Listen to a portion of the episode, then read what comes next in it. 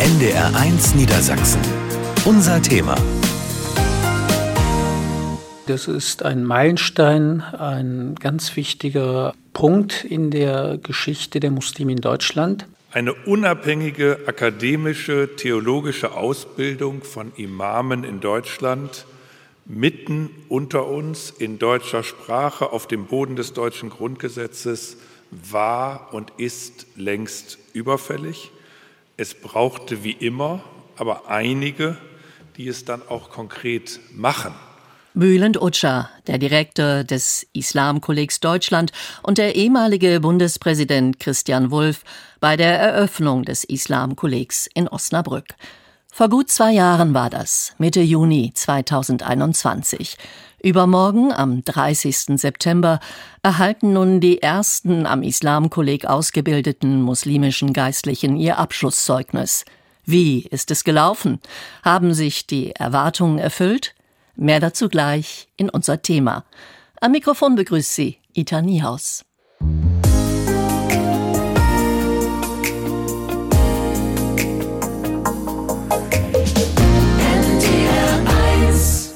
Mehr als fünf Millionen Muslime leben in Deutschland. Sie sind nach Katholiken und Protestanten die drittgrößte Religionsgemeinschaft. Und dennoch, es hat eine Weile gedauert, bis auch an deutschen Universitäten islamische Theologie als Studienfach angeboten wurde. Es fehlte dann jedoch noch eine daran anschließende praxisorientierte Ausbildung, wie etwa ein katholisches Priesterseminar. Seit gut zwei Jahren bildet nun das Islamkolleg Deutschland in Osnabrück Imame, also muslimische Geistliche, für deutsche Moscheegemeinden aus. Unabhängig vom Herkunftsland, verbandsübergreifend und staatlich gefördert. Was motiviert muslimische Geistliche daran teilzunehmen? Und was wird ihnen vor allem am Islamkolleg vermittelt? Mitte März 2023 ein Wochenendseminar in einer kleinen bosnischen Moschee in Kassel. Gut anderthalb Jahre sind seit der Eröffnung des Islamkollegs Deutschland vergangen. Es gibt so eine Gebetsrichtung, die uns alles bekannt. Äh, die Richtung Richtung Mekka, oder? Ist bekannt. Und dies ist praktisch Todesrichtung. Das heißt, in dieser Richtung, Kopf hier in die Richtung, wird gewaschen, wird auch beerdigt. Gut, jetzt brauchen wir eine. Imam Maher Kader vom Zentralrat der Muslime wirft einen prüfenden Blick in die Runde. Nur zögernd meldet sich einer der Teilnehmer der Imamausbildung, um die Rolle des Verstorbenen zu übernehmen. Schritt für Schritt erklärt der erfahrene muslimische Geistliche die Abläufe der Totenwaschung nach islamischer Sitte. Genau, Totenwaschung beginnt mit dem Wudu. Ganz normal Wudu, wie man zum Gebet macht. Das heißt, bei der Totenwaschung. Äh, hat uns, glaube ich, als Kollegiaten alle irgendwie fasziniert, weil das so praktisch war einfach. Also das Vorzeigen, das darüber erzählen, auch wie es in den unterschiedlichen islamischen Traditionen, Rechtsschulen dann auch sein kann. Das war auch nochmal in der Praxis für uns spannend. Oft seien es nur Kleinigkeiten, so Ende Jettin, welche Körperteile gewaschen werden etwa oder wie Arme und Hände genau zu liegen haben. Der Imam ist einer der 38 Teilnehmenden der praxisorientierten Ausbildung von muslimischen Geistlichen. Jettin, Sohn türkischer Gastarbeiter und überzeugter Berliner, hat sich als Jugendlicher gewünscht, einen Imam in seiner Moscheegemeinde zu haben, der nicht aus der Türkei, sondern aus Deutschland kommt und ihn versteht. Ein Grund, warum der muslimische Theologe nun an der Ausbildung am Islamkolleg teilnimmt. Das sind auch sehr äh, professionelle Dozenten. Und das ist so ein ganzes Bild, was wir als Imam in Deutschland brauchen. Also es ist nicht nur die Koranrezitation und nicht nur die Art und Weise, wie wir predigen, sondern es gehört dazu auch eben die Gemeindepädagogik. Und das wollte ich mir nicht entgehen lassen und wollte diesen ganzen Prozess halt mit unterstützen und äh, Imam der ersten Generation in Deutschland sein. Der engagierte Muslim arbeitet für ein Dialogprojekt in Schulen und als Seelsorger in der Jugendstrafanstalt. Er kennt die innermuslimische Vielfalt Trotzdem findet er es immer wieder spannend, wie auf die unterschiedlichen Formen der religiösen Praxis eingegangen wird. Und da merkt man, dass man doch nicht so viel weiß, obwohl man äh, derselben Glaubensrichtung angehört äh, von anderen Rechtsschulen. Diese Vielfalt des Islam und auch die unterschiedlichen Herkunftsländer der 38 Teilnehmenden wirkt sich auf die Lehre aus. Bülent Utscha, der Direktor des Islamkollegs, möchte einen in Deutschland beheimateten, weltoffenen Islam vermitteln. Der Islam wird einfach als eine Religion von Gewalt, Terror, Extremismus immer wieder dargestellt. Und uns ist wichtig, so wie die meisten Muslime ihre Religion wahrnehmen, empfinden, rezipieren, nämlich als eine Religion der Liebe, der Barmherzigkeit und des Friedens, dass das auch in dieser Form weitergetragen wird in die Gemeinden und dann im Idealfall auch nach außen weiter kommuniziert wird. Durch Qualität überzeugen, das ist das Ziel. Die bundesweite Ausbildung ist auf Deutsch, verbandsübergreifend, unabhängig vom Herkunftsland und damit bundesweit einmalig. Es sei jedoch nicht so einfach gewesen, sagt Bülent Utscher, qualifizierte Bewerber zu finden. Vorausgesetzt werde ein abgeschlossenes Studium der islamischen Theologie. Nicht jeder Theoretiker, aber sei auch geeignet für den Dienst in der Gemeinde. Das ist wichtig, dass diese Menschen eine gewisse Offenheit mitbringen. Sie müssen klarkommen mit Jugendlichen, mit Männern, mit Frauen, mit Erwachsenen, mit älteren Menschen. Und sie müssen natürlich auch äh, zugehen können auf Nichtmuslime. Wir leben in einer Gesellschaft, die sehr stark säkular und teilweise auch christlich geprägt ist. Gut die Hälfte der Teilnehmenden macht die zweijährige Ausbildung zum muslimischen Geistlichen. Die anderen, die oft schon Imame sind, wollen sich weiter qualifizieren. Der Lehrplan umfasst neben klassischen Fächern der traditionellen Imamausbildung wie Predigtlehre, Koranrezitation und Liturgie, auch Gemeindepädagogik, Seelsorge oder politische Bildung. Seelsorge macht mir sehr viel Spaß, Gemeindearbeit, soziale Arbeit, Politik ist super und diese Sachen auch mal von einem türkischstämmigen Dozenten zu hören. Die Koranrezitation ist sehr schön. Da merkt man immer wieder auch so, ah, dieses eine Wort konnte ich noch nicht so gut aussprechen. Da muss ich noch ein bisschen üben. Also man lernt immer was dazu. Finde ich sehr schön. Elif Dermikan Çoban ist eine von wenigen Frauen, die an der Ausbildung teilnimmt. Seit vielen Jahren arbeitet sie in interreligiösen und interkulturellen Projekten. Ihren beruflichen Schwerpunkt sieht sie in der Seelsorge. Das Berufsfeld Imam sei zwar männerdominiert, Frauen jedoch würden in den Gemeinden genauso gebraucht. Moscheegründerin Seran Attisch, die als Imamin das Gebet auch vor gemischtgeschlechtlichen Gruppen in Berlin leitet, sei aber nicht ihr Vorbild. Mein Ziel ist es nicht direkt als Vorbeter vor den Männern irgendwie zu beten oder irgendwie äh, da Predigt zu halten, aber es ist auch mein Ziel, einfach Predigt zu halten, wenn es nötig ist. Und genauso denke ich auch. In der Kürze liegt die Würze und deshalb finde ich das auch, glaube ich, Zehn Minuten finde ich auch in Ordnung. Kaffeepause. Mohamed Mehmedi nutzt die Gelegenheit, um sich mit Murat Kahajan, Dozent für Predigtlehre am Islamkolleg, auszutauschen. Aber es ist zum einen schwieriger für den Imam, in einem kurzen Text seine Botschaft zu liefern. Mohamed Mehmedi, schlank, Anfang 30, in Jeans und T-Shirt, wirkt jünger er hat sich ebenfalls bewusst für die Osnabrücker Imamausbildung entschieden. Sein Vater ist vor vielen Jahren als Imam von Mazedonien nach Deutschland eingewandert. Der junge Muslim ist in einer kleinen Moschee in Düsseldorf aufgewachsen. Nach mehreren Online-Veranstaltungen während der Corona-Pandemie genießt Mohammed Mehmedi nun das Wiedersehen, den persönlichen Kontakt. Eheschließungen machen, genauso Totengebet leiten, Familien betreuen, seelsorgerische Arbeit machen. Auf den Imam kommen sehr viele Aufgaben und ähm, solche Themen musste oder sollte man mehr vor Ort besprechen als online. Oh, salam alaikum. Wie geht's, Junge? Alles gut? Ja, ungefähr 4 Uhr bin ich hier. Ortswechsel. Das islamische Kulturzentrum Beitullah in Düsseldorf eine von vielen kleinen unabhängigen Gemeinden unter den rund 2500 Moscheen in Deutschland. Es ist Anfang Mai, nur noch wenige Wochen bis zu den Abschlussprüfungen. Mohamed Mehmedi macht den Praxistest, ein Projekt für das Fach Gemeindepädagogik. Seine Idee, Kindern in der Moschee während der Sommerferien eine Woche ihren Glauben zu vermitteln. Um die Gebetsfaschung geht es gerade. Das Ganze mit Bastelmaterial, spielerisch und ja, etwas ohne Druck auch. Okay, okay das reicht. Jetzt lass mal ab. Den Kindern macht es Spaß.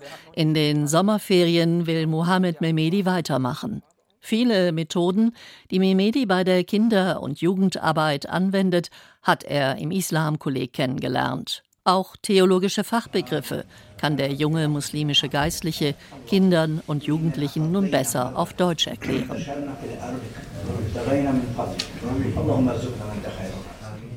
Bisher verdient Mohammed Mehmedi sein Geld als Projektleiter in einem Integrationskurs.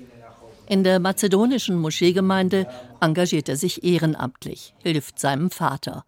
Imam Shinasi Mehmedi. Also mein Vater war für mich ein Vorbild schon von klein auf. Man ist quasi hineingeboren in die Arbeit und hat das quasi so aufgenommen, wie es ist. So sehr der junge Mann seinen Vater schätzt, etwas bedauert er. Shinasi Mehmedi hat nie richtig Deutsch gelernt das mache es nicht einfach für ihn, gerade die jüngeren Gemeindemitglieder zu erreichen. Dann hätte er vielleicht einen besseren Bezug zu der Gemeinde und auch in der Stadt vielleicht auch. Das ist auch irgendwie auch nachzuvollziehen, weil als er gekommen ist, musste er auch nämlich eine Familie ernähren und musste auch nebenbei arbeiten und mit einem Gehalt von 500 Euro als Imam kann man das nicht äh, leisten. Inshallah kommt in Deutschland ein bisschen besser. Für meine Söhne, ich wünsche, dass zu sein richtige Imam nicht wie ich. Die Leute kennen mich nicht draus Imam, mit Leuten in Kontakt zu sein, zum Helfen, alle Probleme zu lösen. Und äh, die jungen Leute sagen von Mohammed, komm, Mohammed erklärt für diese. Und das ist gut. Ja? Shinasi Mehmedi ist ein gebildeter Mann, hat eine traditionelle Imam-Ausbildung absolviert, unter anderem in Damaskus. Sein Eindruck vom Islamkolleg Deutschland? Ich bin stolz, ist gute Eisbildung, Ost hat noch ein bisschen äh, politische Bildung, hat ein bisschen. Sein Sohn ist nun dabei, seinen eigenen Weg zu finden als Imam der neuen Generation. Und das stößt nicht immer auf Verständnis bei älteren Gemeindemitgliedern wenn er zum Beispiel auf Deutsch und nicht auf Mazedonisch wie der Vater predigt. Die älteren Herren, die, die fanden das gar nicht gut, ne? Und die sind zu mir gekommen und haben gesagt, ja, was hast du denn da gemacht? Ich habe nichts verstanden und, und warum machst du das auf Deutsch und was ist passiert? Und bei den Jugendlichen genau das Gegenteil, ja. Die waren positiv überrascht, haben, das war sehr schön. Man hat anderen Feedback, ja, zwischen den Generationen auch. Das merkt man. Wie andere junge deutsche muslimische Geistliche sieht sich Mehmedi als Brückenbauer, nicht nur innermuslimisch. Er möchte später als Vollzeitimam einen Beitrag zur Integration leisten. Also wir wollen quasi auch zusammen mit dieser Gesellschaft funktionieren und ein Sprachrohr auch für die Jugendliche und für diese Gemeinde sein. Wir wollen akzeptiert werden, wir wollen genauso gut behandelt werden wie alle anderen Konfessionen hier in Deutschland. Und ähm, ich denke, das funktioniert nur, wenn man halt zusammen in einen Dialog reinkommt und das dauert halt ein wenig auch. Einblicke in den Ausbildungsalltag am Islamkolleg Deutschland in unser Thema bei NDR1 Niedersachsen.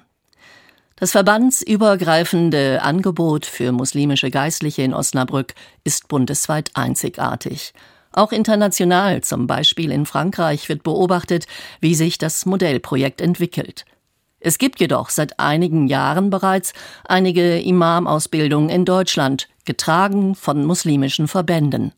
Ein kurzer Überblick über den Stand der Dinge. Viele Jahre haben Politikerinnen und Politiker, Mitglieder der deutschen muslimischen Community und Fachleute eine deutschsprachige, verbandsübergreifende und vom Herkunftsland unabhängige Ausbildung von Imamen gefordert. Mitte Juni 2021 begann schließlich das Islamkolleg Deutschland in Osnabrück mit der Ausbildung von muslimischen Geistlichen und Seelsorgern. Denn in den rund 2500 deutschen Moscheen predigen vor allem Imame aus dem Ausland. Viele von ihnen kommen aus der Türkei, aber auch aus Nordafrika oder Bosnien-Herzegowina. Die große Mehrheit von ihnen vertritt einen friedlichen Islam und grenzt sich ab von salafistischen, also rückwärtsgewandten Predigern oder von islamistischer Gewaltverherrlichung. Die muslimischen Geistlichen unterscheiden sich in ihren religiösen Orientierungen, ihrem Berufsbild und in der Qualität ihrer Ausbildung. Einige Imame haben ein theologisches Studium in ihrem Herkunftsland absolviert. Andere waren in einer der traditionellen islamischen Bildungseinrichtungen oder haben sich ihr Wissen selbst angeeignet. Doch sie alle haben etwas gemeinsam. Weil sie nicht hier aufgewachsen sind, sprechen sie oft nur schlecht Deutsch und sind auch nicht mit der Lebenswirklichkeit ihrer Gemeindemitglieder vertraut. Hinzu kommen oft Abhängigkeiten oder Einflussnahme vom Herkunftsland, Beispiel Türkei. Die Imame des deutsch-türkischen Moscheeverbandes DITIB sind türkische Staatsbeamte und werden von Ankara geschickt und bezahlt. Das steht immer wieder in der Kritik. Einige Islamverbände, wie etwa der Verband der islamischen Kulturzentren, bilden bereits seit den 80er Jahren ihr religiöses Personal in Deutschland aus. Drei Jahre dauert die nicht-akademische Ausbildung in Köln. Danach folgt ein Praktikum. Seit 2014 etwa gibt es die Berufsfachschule muslimischer Führungskräfte der islamischen Gemeinschaft Miligörisch in Mainz. Seit mehr als zehn Jahren das Buhara-Institut eines mystischen Ordens in Berlin. Seit Januar 2020 bildet auch DITIB, der größte Islamverband bundesweit, eigene deutsche Imame aus. Die zweijährige praxisorientierte Ausbildung setzt ein abgeschlossenes Studium der islamischen Theologie voraus. Die Ausbildungsinhalte sind ähnlich wie am Islamkolleg Deutschland in Osnabrück. Die Berufsausbildung werde, so DITIB, aus eigenen Mitteln finanziert. Doch es gibt einen großen Unterschied. Die hier ausgebildeten muslimischen Geistlichen werden in der Regel immer noch von der türkischen Religionsbehörde Dianet bezahlt. Das heißt, die Forderung, der umstrittene deutsch-türkische Islamverband solle sich von der Türkei lösen, bleibt nach wie vor aktuell. NDR 1 Niedersachsen. Unser Thema. Mit viel Engagement und Optimismus sind Bülent Utscha, der Direktor des Islamkollegs und sein Team vor mehr als zwei Jahren gestartet. Ein ganz wichtiges Ziel, muslimische Geistliche Männer und Frauen dazu befähigen, einen in Deutschland beheimateten, weltoffenen Islam zu vermitteln. Ein ehrgeiziges Ziel. Die Erwartungen waren und sind entsprechend groß. Zeit, in einem Gespräch Zwischenbilanz zu ziehen. Ich habe Bülent Utscha als erstes gefragt, ob sich das Ausbildungskonzept bewährt hat. Wir haben das Curriculum seinerzeit in Abstimmung mit unseren Gremien, Wissenschaftlicher Beirat, Kuratorium, Vorstand und natürlich auch mit den Mitgliedsverbänden gemeinsam erarbeitet. Die Referentinnen und Referenten haben das unter meiner Leitung gemeinsam erprobt, umgesetzt und wir haben auch in den letzten zwei Jahren ständig unser Lehrplan, unser Curriculum evaluiert, äh, auch weiterentwickelt, umgeändert. Wir haben daran immer wieder rumrepariert. Und ich glaube, dass das auch in den nächsten Jahren sich so in dieser Form fortsetzen wird, weil uns sowohl die Rückmeldung der Kollegiatinnen und Kollegiaten als auch die der Mitgliedsverbände sehr wichtig ist. Und wir merken selber, weil das halt auch etwas ist, was ein Novum darstellt. Es ist quasi ein Pilotprojekt. Es gibt kaum Vorläufer für so etwas Ähnliches in ganz Europa ist das für uns auch ein Stück Learning by Doing. Das heißt, Ihre Einschätzung, das Feedback von Dozenten, von den Teilnehmenden, was läuft gut? Wo sehen Sie Handlungsbedarf, um die Ausbildung zu verbessern? Zum Beispiel Praxisorientierung war in Corona-Zeiten nicht immer mit Präsenzveranstaltungen machbar. Ja, den Praxisteil kann man immer ausbauen, aber auch hier müssen wir natürlich vorsichtig sein, denn unsere Kollegiatinnen und Kollegiaten kommen aus dem gesamten Bundesgebiet und dann können wir nicht immer wieder an den verschiedenen Standorten mit einem erhöhten Anteil an Praxisanteil arbeiten, weil es nicht realistisch ist. Wir haben Kollegiatinnen und Kollegiaten aus München, aus Berlin, aus Köln, aus Hannover, und so ist es schon wichtig, dass wir die hybride Form der Lehre auch unabhängig von Corona weiterhin aufrechterhalten. Aber in der Tat, wir möchten den Anteil der Praxisblockveranstaltungen deutlich erhöhen. Das ist eines der Erkenntnisse, die wir haben. Hat sich also diese Mischung aus klassischen Ausbildungsfächern und auf das Leben in Deutschland bezogenen Fächern wie jetzt Gemeindepädagogik, wie politische Bildung, soziale Arbeit bewährt?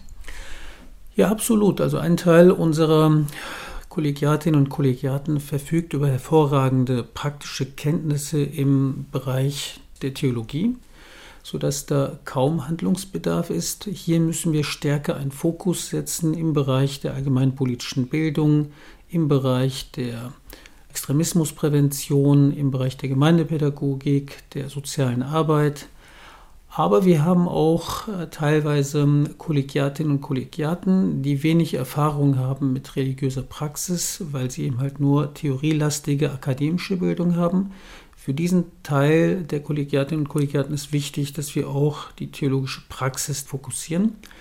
Und mittelfristig werden wir uns auch darüber Gedanken machen müssen, ob wir nicht auch ähm, verschiedene Schwerpunkte im Rahmen des Curriculums äh, ansetzen, jeweils für die unterschiedlichen Adressaten.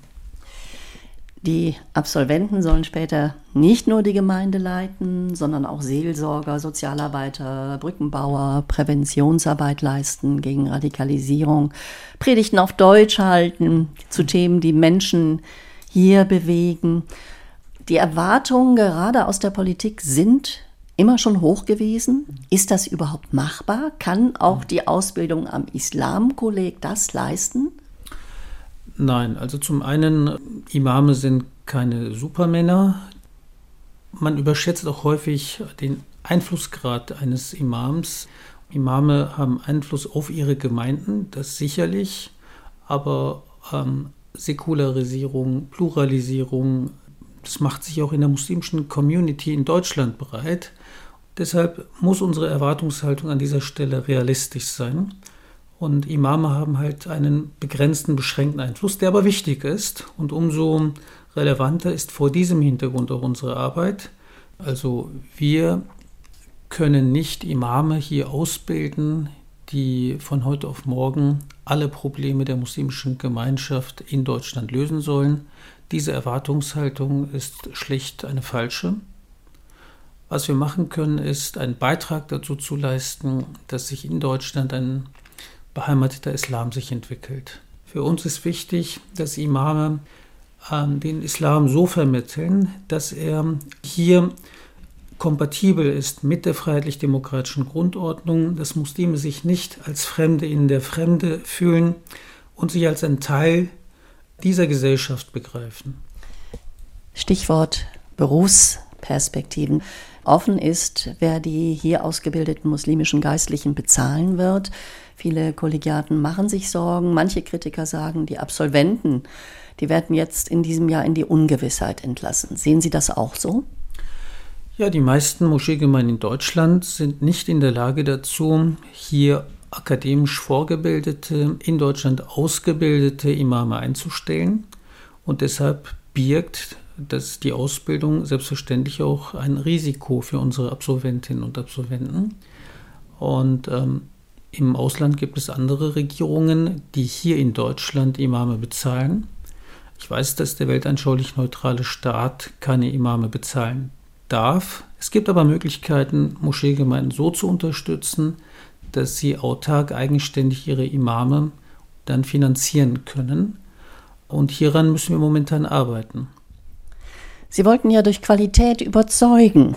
Und bisher, ich habe mich mal so ein bisschen umgehört, haben nur wenige Absolventen angemessen bezahlte Stellenangebote aus den Moscheegemeinden erhalten. Woran liegt das? Ist das tatsächlich nur eine Frage der Finanzierung? Es ist eine Frage der Finanzierung. Sobald die äh, Finanzierungsfrage geklärt ist, wird man sehen, wie die Absolventinnen und Absolventen, welche Stellen sie dann hier finden würden. Eine Moscheegemeinde, die ihren Imam komplett bezahlt bekommt, wird selbstverständlich keinen Imam einstellen, den er 100% selber bezahlen muss.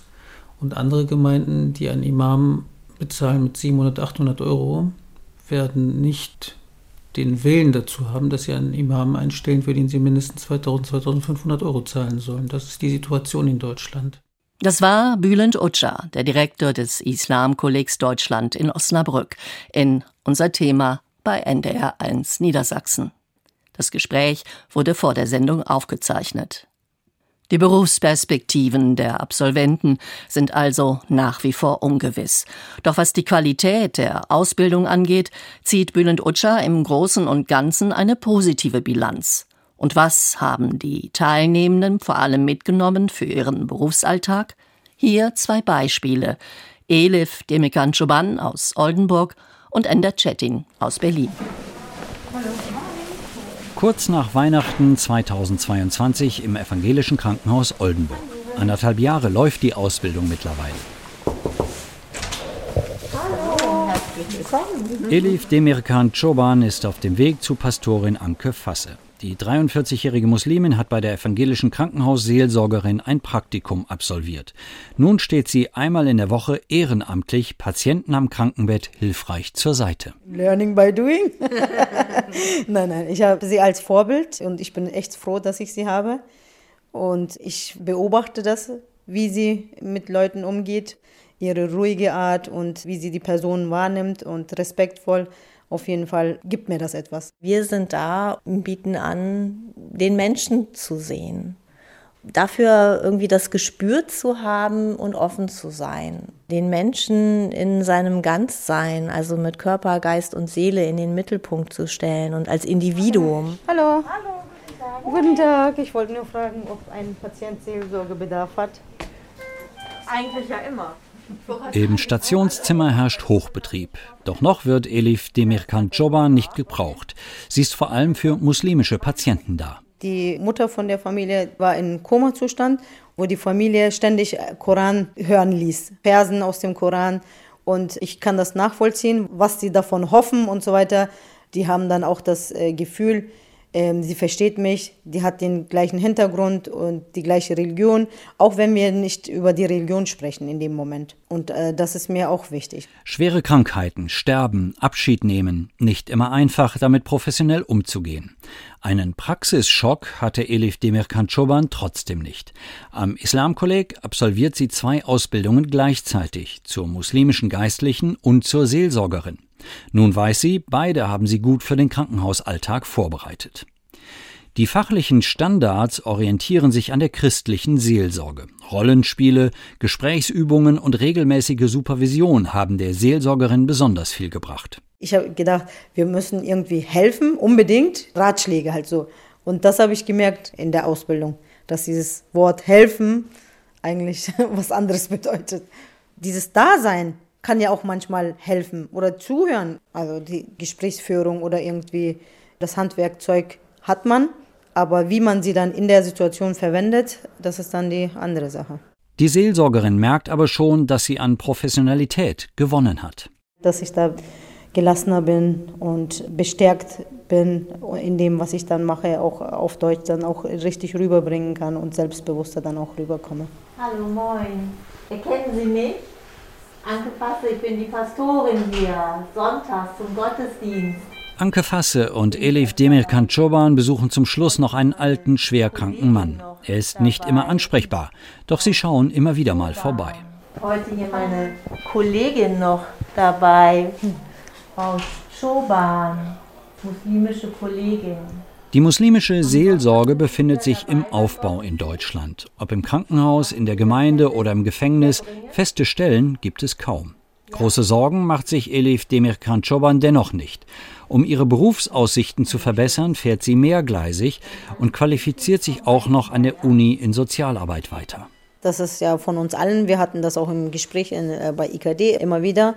Und wenn ich da irgendwie als Sozialarbeiterin irgendwo arbeiten kann, ich denke schon, dass es sich öffnen wird, aber wann, wissen wir nicht. Von Oldenburg nach Berlin in die Rütli-Schule mitten im Kiez von Berlin-Neukölln. Jetzt kommt Ende genau zum richtigen Zeitpunkt. Wir hatten gesprochen darüber, drei Sachen über das Judentum. Früher war die Rütli-Schule als Problemschule im sozialen Brennpunkt Neukölln in den Schlagzeilen. Schon lange gilt sie als Berliner Vorzeigeprojekt in Sachen Integration. In einer der Klassen sitzt Imam Ender Cetin neben Rabbiner Elias III mit Jugendlichen zusammen. Der eine mit weißer Gebetskappe, der andere mit einem Basecap über der Kippa. Könnte ich auch so rumlaufen hier? Ist es okay, in der Gegend hier so, so mit Kippa rumlaufen? Oder es könnte, könnte problematisch sein? Was würdet ihr mir raten? Bei Sonnenallee laufen so mit Kippa? Eigentlich ist okay, aber wegen viele Muslime. Du sagst also, es müsste eigentlich normal sein, aber es kann zu Problemen kommen.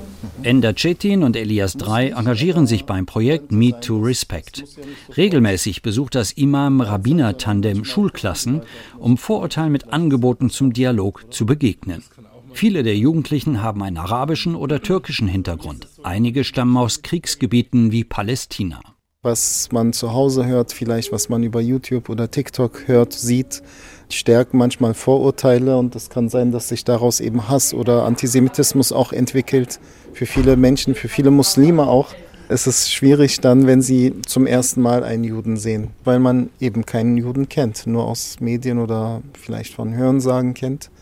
Und dann sieht man jemanden, wo man dachte, oh, das ist doch unser Feind. Wir sehen hier gelebt irgendwie ein, ein Verständnis gegenüber dem anderen und, und ich, ich kann mir schon vorstellen, dass es eine Veränderung schafft. Natürlich braucht es mehr noch, aber ich denke schon, dass es nicht nur ein Tropfen auf den heißen Stein ist. Es ist nicht zu übersehen, die beiden verstehen sich, sind ein eingespieltes Team. Ihre Quizfragen haben sie immer mit dabei. Dann nächste Frage. Als Muslime darf ich in eine Synagoge gehen? Ja, nein, ich glaube nicht. Nein. Darf man nicht? Oder?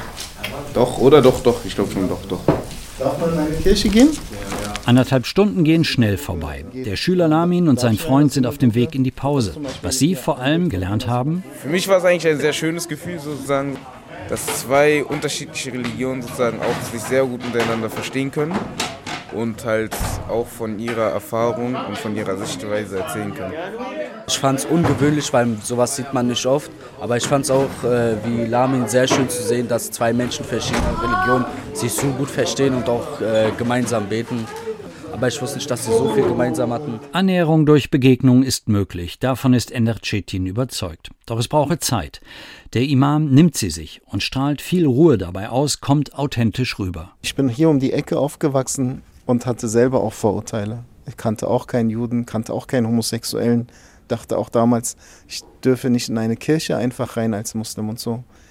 Bis man selber auch äh, hinterfragen lernt. Und da kann eben Familie, Freunde, Lehrer unterstützend wirken, dass wir selber erlebt haben, es gibt mehr da draußen in der Welt als das. Erfahrungen, die Ender Chetin geprägt haben und die er als Imam weitergeben möchte. Jeder Imam ist anders. Der eine hat eine schöne Stimme und kann voll gut Koran rezitieren. Der andere ist im Gespräch vielleicht ein bisschen stärker, in den Einzelgesprächen besser. Der andere ist in Gruppengesprächen besser. Da hat jeder Imam so seine Stärken. Weiter geht es mit dem Auto zum Freitagsgebet in die Jugendvollzugsanstalt. Einmal quer durch Berlin. Unterwegs macht sich Ender Cetin noch Gedanken über die Predigt. Sein Thema heute Spenden und Gutes tun. Die Arbeit mit den jungen Männern im Gefängnis ist dem Imam besonders wichtig. Es fällt ihm nicht schwer, sagt er, Aufmerksamkeit zu gewinnen. Ich glaube, das ist so der allgemeine Respekt in unserer Religion gegenüber dem Imam, der manchmal, müsste ich sagen, leider als eine zu starke Autorität gesehen wird, zu große Autorität gesehen wird. Und normalerweise ist ja der Imam einer aus der Mitte, aber in der Kultur ist es dann doch schon so, dass ah, wenn der Imam kommt, muss man vorsichtig sein, respektvoll sein, leise sein. Und das nutze ich natürlich aus, dann auch die Möglichkeit in meiner Predigt über die wichtigen Themen, wenn Sie dann schon so aufmerksam sind, zu erwähnen. Ender Cetin freut sich schon auf den Abend mit der Familie. Und nach dem Abendessen möchte er sich aber noch zwischendurch auf die Abschlussprüfungen Mitte Juni vorbereiten. إنك لمن المرسلين إنك لمن المرسلين Es sind nur noch wenige Wochen. Bis dahin versucht der muslimische Geistliche, am Islamkolleg das nachzuholen, was er in seiner Kindheit und Jugend verpasst hat. Koranrezitation. Das muss ich echt jeden Tag noch üben. da habe ich so ein bisschen Bange, ehrlich gesagt. Aber ich bin dabei.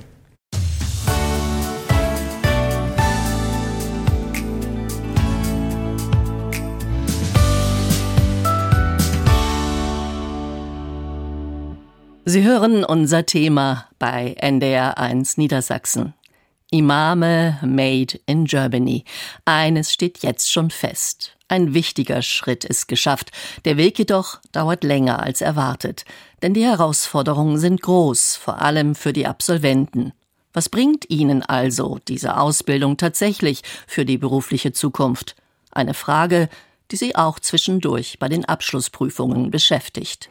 Ich kann euch ja mal abfragen, was ist ein Staat? Was ist Islamismus? Was ist eine Sekte? Was hat ihr euch gefragt? Im Islamkolleg in Osnabrück Mitte Juni. Es ist der letzte Tag der Abschlussprüfungen für die 18 Absolventen der Imamausbildung. Zwei intensive Jahre liegen hinter Ender Cetin, Mohamed Mehmedi und Elif Demirkan Joban. Was nehmen Sie vor allem mit? Das Gefühl der Sicherheit. Vieles wurde klar wiederholt, einiges war auch neu. Das Gefühl, dass man eben ein Imam ist, ein Imam made in Germany, ein Imam der ersten Generation der Ausgebildeten in, durch die IKD. Und man kann so mit dem Gefühl rausgehen, ja, also ich kenne die Arbeit, ich weiß, was dazu gehört und äh, wie eine Gemeindearbeit auszusehen hat, ja, und viel noch mehr. Was mir halt wichtig war, waren die äh, deutsche Begrifflichkeiten dazu, weil ich weiß, dass ich äh, ganz schnell ins Türkische dann rutsche und das war mir wichtig, dass ich diese Sachen auf Deutsch erklären kann. Der Bedarf an in Deutschland ausgebildeten muslimischen Geistlichen ist groß. Nach wie vor jedoch sind die Berufsperspektiven ungewiss. Mohammed Mehmedi ist einer der wenigen, die von Gemeinden ein Stellenangebot als Imam erhalten haben. Das passende, angemessen bezahlt und in der Nähe der Familie sei aber nicht dabei gewesen. Auch bei Ender Cetin hat sich noch nicht viel getan.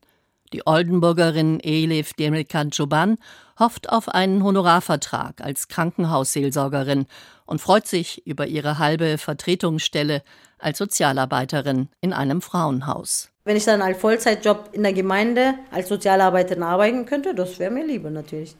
Aber sowas gibt es nicht. Noch läuft die wissenschaftliche Auswertung des Projekts. Kollegdirektor Bülent Utschers erste Bilanz. Das Konzept habe sich bewährt. Es gäbe viel positive Resonanz. Und dennoch, sagt Utscha, mit einer guten Ausbildung allein sei es aber nicht getan. Der politische Wille fehlt hier an dieser Stelle. Natürlich darf der Staat nicht direkt Imame bezahlen. Allerdings könnte er die Sozialarbeit, die Bildungsarbeit, die Integrationsarbeit in den Gemeinden unterstützen und mit den Mitteln, die äh, die Gemeinden dort äh, einsparen, könnten sie dann schließlich ihre eigenen Imame finanzieren und sich damit auch unabhängig machen von ausländischen Regierungen. Wie ein roter Faden zieht sich die zentrale Frage der Finanzierung der muslimischen Geistlichen durch die Debatte um mehr Imame made in Germany. Vorschläge liegen schon lange auf dem Tisch, doch in den vergangenen krisenreichen Jahren hat sich da wenig bewegt, weder bei der Politik noch bei den großen Islamverbänden. Der Bund und das Land Niedersachsen unterstützen das Islamkolleg mit rund 5,5 Millionen Euro. Was bisher auf den Weg gebracht wurde, stimme ihn hoffnungsfroh, erklärt der niedersächsische Wissenschaftsminister Falco Mors. Ich finde, dass wir jetzt auf der Grundlage, glaube ich, an ganz, ganz vielen Stellen schauen müssen, wie daraus eine berufliche Perspektive werden kann. Ich glaube, wenn wir auf den Staat dort schauen, dann glaube ich, müssen wir auf die Dinge achten, wo der Staat auch tatsächlich in der Verantwortung steht. Deswegen glaube ich, werden wir uns die Frage stellen müssen, wie beispielsweise Religionsunterricht an Schulen aussehen kann. Wir werden mit Sicherheit eben auch dort, wo Staat als Arbeitgeber klassisch auftritt, schauen, wo ein guter Platz dafür aussieht. Und es wäre, glaube ich, auch schräg, wenn hier der Staat als Arbeitgeber beispielsweise für Imame auftreten würde. Das tut er ja auch nicht bei Pastorinnen oder Pastoren. Und insofern glaube ich, muss man da schon auch gucken, dass man durchaus die eigene Zuständigkeit bei allen Beteiligten dann eben auch respektiert. Auch Juliane Seifert, Staatssekretärin im Bundesinnenministerium und dort zuständig für die Deutsche Islamkonferenz, ist sehr zufrieden mit der Entwicklung.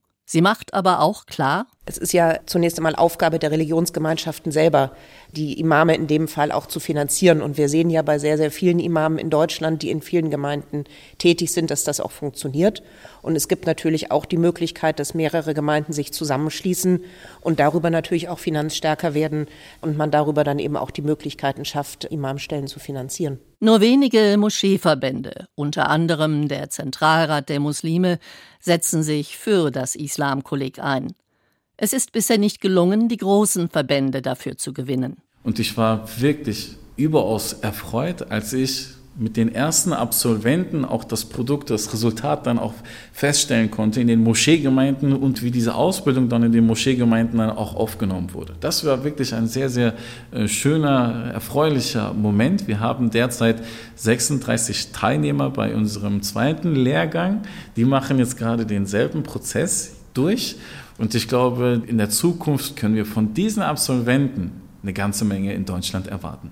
Eyüp Kalyon, ehemaliger Leiter der DITIB-Ausbildung und nun Generalsekretär des größten deutschen Islamverbandes, bezieht sich mit seiner Äußerung auf die Absolventen der deutschen DITIB-Imam-Ausbildung.